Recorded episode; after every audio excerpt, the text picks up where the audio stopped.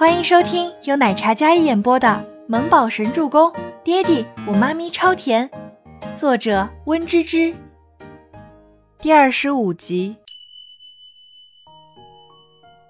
倪清欢气愤地从咖啡厅里走出来，从没见过这么奇怪的女人，拿着五百万让他带着木宝离开这里，永不回来。为了一个周伯言，他跟他又没怎么样，只是露水情缘而已。再者，小木宝又不是他的儿子，只是长得像而已。没见过这么杞人忧天的富婆，竟然用钱来收买他离开。倪清欢心里呵呵哒。这么在乎那个小保镖，暗地里为难自己，想必是哪家富少奶奶想包养小狼狗，误以为他们俩有关系。以前看过那种谈你妈拿几百万让分手的那种恋爱，没想到有一天还能发生在他的身上。不过不是周伯言的妈，而是看上他的富婆。倪清欢从咖啡厅里出来，一路豹子回画室，不知道为什么。看那个富婆，第一眼就不喜欢，但他刚才说破坏感情，这点还真是让倪清欢心里有些难受。不行，他晚上要去问问周伯言，他到底什么意思？那么有钱的富婆喜欢他，他为什么还要来强吻他？全喜初一回到画室，没见到倪清欢，刚着急打电话呢，便见他气冲冲的回来了。清欢，怎么啦？你去哪儿了？吓死我了！全喜初担忧的看着倪清欢，没去哪里，走远了丢垃圾而已。小木宝，想妈咪了没有？倪清欢立马换上甜甜的小脸，然后伸手在自己宝贝儿子小脸上揉了揉，超级想妈咪。小家伙软萌的童音，听着真是治愈。倪清欢幸福的笑了笑。然后母子俩亲了亲小脸，看着小家伙的小脸，感觉什么委屈好像都烟消云散了。但是观察力惊人的小木宝感觉到了他妈咪似乎有些不高兴。妈咪，你还好吗？妈咪没事儿。倪清欢温柔的笑了笑，然后又揉了揉宝贝儿子的小脑袋。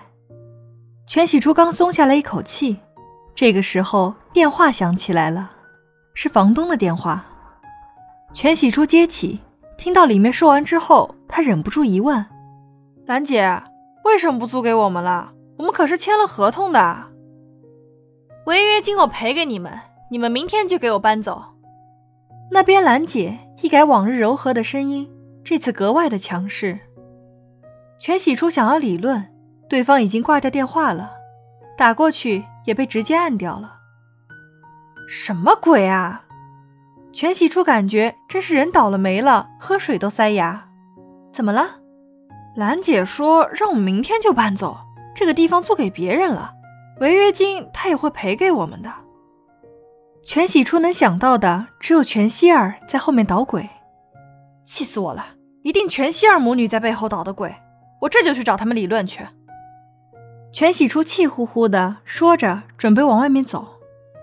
幸好倪清欢拉住了，他感觉这件事儿可能不是全希儿做的，很有可能是刚才那个有钱的女人。想到他反问自己那句，倪清欢直觉一定是他在背后打压他，用钱打压他。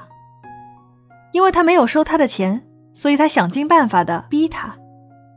好歹毒的女人！初初，我们换个地方也好，这里就算了吧，我们再找。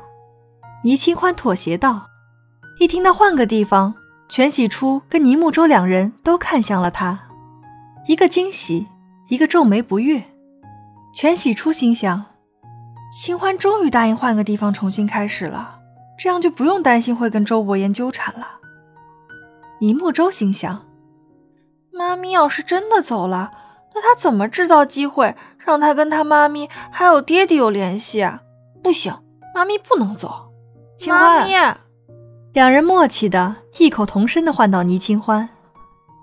怎么了，你们俩？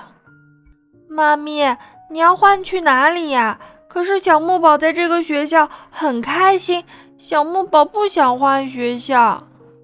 小木宝帅气的小脸，眨着无辜的黑眸，软软的声音说道：“全喜初刚想说什么，但是被小家伙抢先了一步。但仔细想想，也还是有些不忍。但比起换学校，有个大坏蛋更加可怕呀！必须换。清欢，全喜初试探性的叫了一声：“倪清欢，没事儿，妈咪不给小木宝换学校，小木宝继续在这里上学。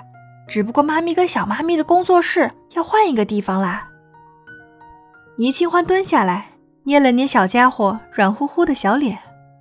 一听到这个，小木宝甜甜的笑了。只是换工作室还好，不是搬家就成。小家伙一脸无邪，但心里有着他自己的小腹黑。那笑容干净帅气，像一个小王子一样。他一笑，仿佛能治愈一切，让人看了不觉得心都化了。全喜初想说什么，愣是在原地没有再劝。这个小家伙到底是故意的还是有意的？对了，初初，我们先收拾，待会儿我还要去演奏呢，我们快点吧。倪清欢今天要去问周伯言，当面问他。自从上次小区门口那个强吻之后，他有时候总是不自觉地想到他，这种感觉令倪清欢觉得很危险。他从来没有这样对一个异性会不自觉的想念。他内心深处似乎总觉得他们是不是认识？为什么唯独对他有种特别的感觉？夜晚不夜城，倪清欢这次换上了一件紫色礼服，华贵优雅的紫色将她衬得越发优雅动人。白色钢琴前，她认真地弹奏着优美的乐章。本集播讲完毕，感谢您的收听。喜欢就别忘了订阅和关注哦。